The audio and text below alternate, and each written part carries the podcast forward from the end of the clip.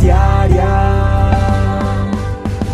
En bendición, en oración y en victoria me levanto hoy. Con reflexión, meditación, con la palabra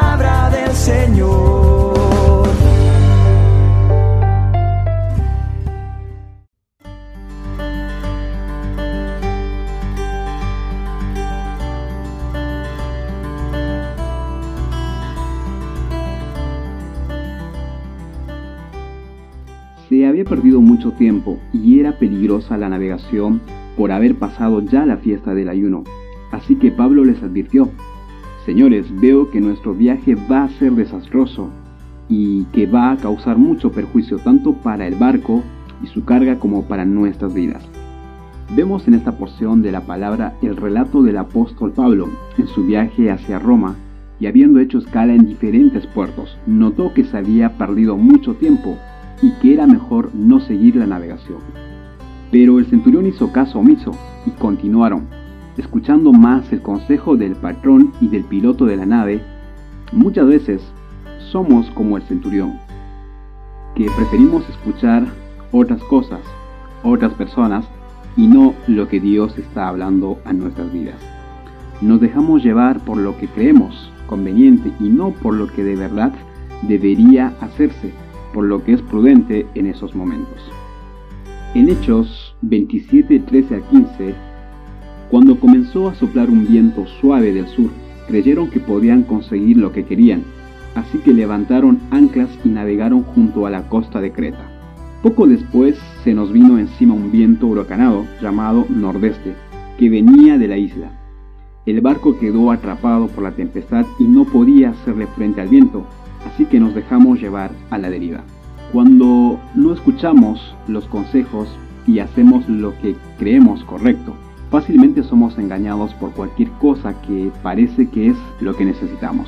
No dejamos que Dios sea quien guíe nuestra embarcación y terminamos perdiendo el control, quedamos a la deriva y nos dejamos llevar por la corriente al ser engañados y mal direccionados por alguien. Al inicio todo parece que va a salir bien, pero ignoramos lo que puede acontecer en el camino y con las consecuencias que esto puede traer. Hechos 27, eh, 9 al 20, al tercer día con sus propias manos arrojaron al mar los aparejos del barco. Como pasaron muchos días sin que apareciera ni el sol ni las estrellas, y la tempestad seguía arreciando, perdimos al fin toda esperanza de salvarnos. Los aparejos de una nave están conformados por las velas, los palos, eh, los mástiles y las cuerdas, que permiten ponerla en movimiento a través del viento. Es decir, ellos estaban en medio de la nada, no iban a ser direccionados ya ni por el viento, ni quien los socorriera. Cuando tomamos malas decisiones, todo se oscurece. Parece que ya no hubiera salida para nosotros que ya toda esperanza se desvaneciera, que todo ha llegado a su fin. Pero cuando estamos en medio de esta situación, siempre está nuestra esperanza, nuestra fortaleza, y es cuando Él, nuestro amado Padre, toma el control de todo. Tienes que sacar de tu vida las cosas que te incitan o te tientan a dejarte guiar por cualquier cosa que no sea Dios.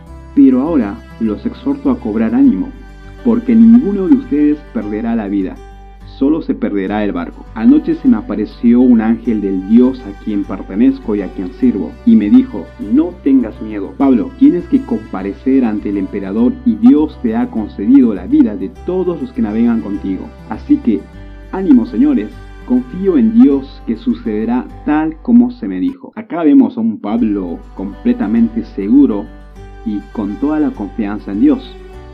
Definitivamente, aunque no lo merezcamos por desobedientes, por hacer lo que nos parece correcto, Dios siempre en su infinita misericordia nos rescata en medio de la tormenta y nos da la esperanza de seguir y de que se cumpliera su propósito en nuestras vidas y que nada malo nos ocurrirá.